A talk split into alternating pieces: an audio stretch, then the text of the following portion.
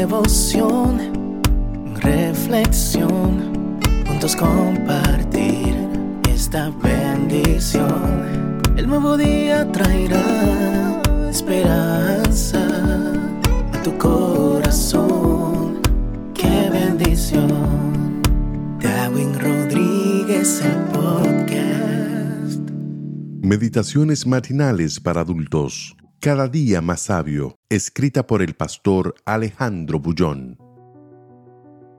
Evita las discusiones.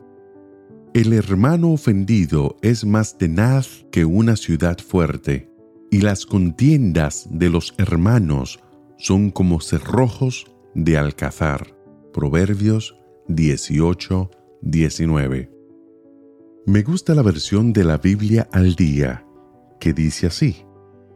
Es más difícil recobrar la amistad de un hermano ofendido que tomar una ciudad fortificada. Su ira te rechaza como barrotes de hierro. La vida puede ser fácil, pero somos nosotros, los seres humanos, los que la complicamos. Si tú haces una lista de las últimas 25 discusiones que tuviste en el trabajo, en la casa, en el colegio o en la calle y las analizas, verás que la mayoría de ellas podrían haber sido evitadas. El consejo divino es, no discuta por motivos banales. No pierdas amistades valiosas por decir palabras agresivas en un momento de rabia. Controla tu mente tu corazón y tu lengua, y serás más feliz. Tú puedes destruir la amistad de toda una vida en un instante. Recuperarla será difícil.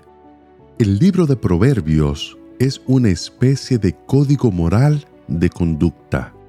Fuera de contexto, podría ser visto de ese modo, pero si se analiza de la perspectiva del todo, los proverbios son una descripción de la manera como se conducen las personas sabias. Los principios de vida presentados por Salomón no son para ser vividos sobre la base de una obligación. Nada en la Biblia es obligatorio.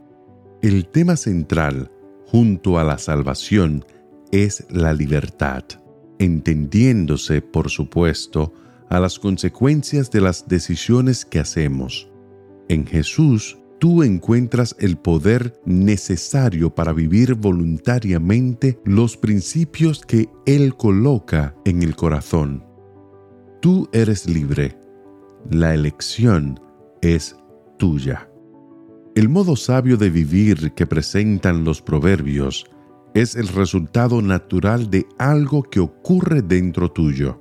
Cuando reconoces tus limitaciones como criatura y vas con actitud humilde a Jesús y a su palabra con el deseo de aprender, tú ganas. Haz de este día un día de decisiones sabias y productivas. Cuida tu mente, tu corazón y también tus palabras Valoriza las amistades, no las desprecies por causa de discusiones tontas.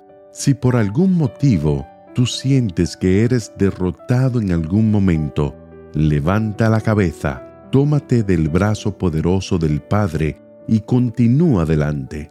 Solo es realmente derrotado quien deja de luchar.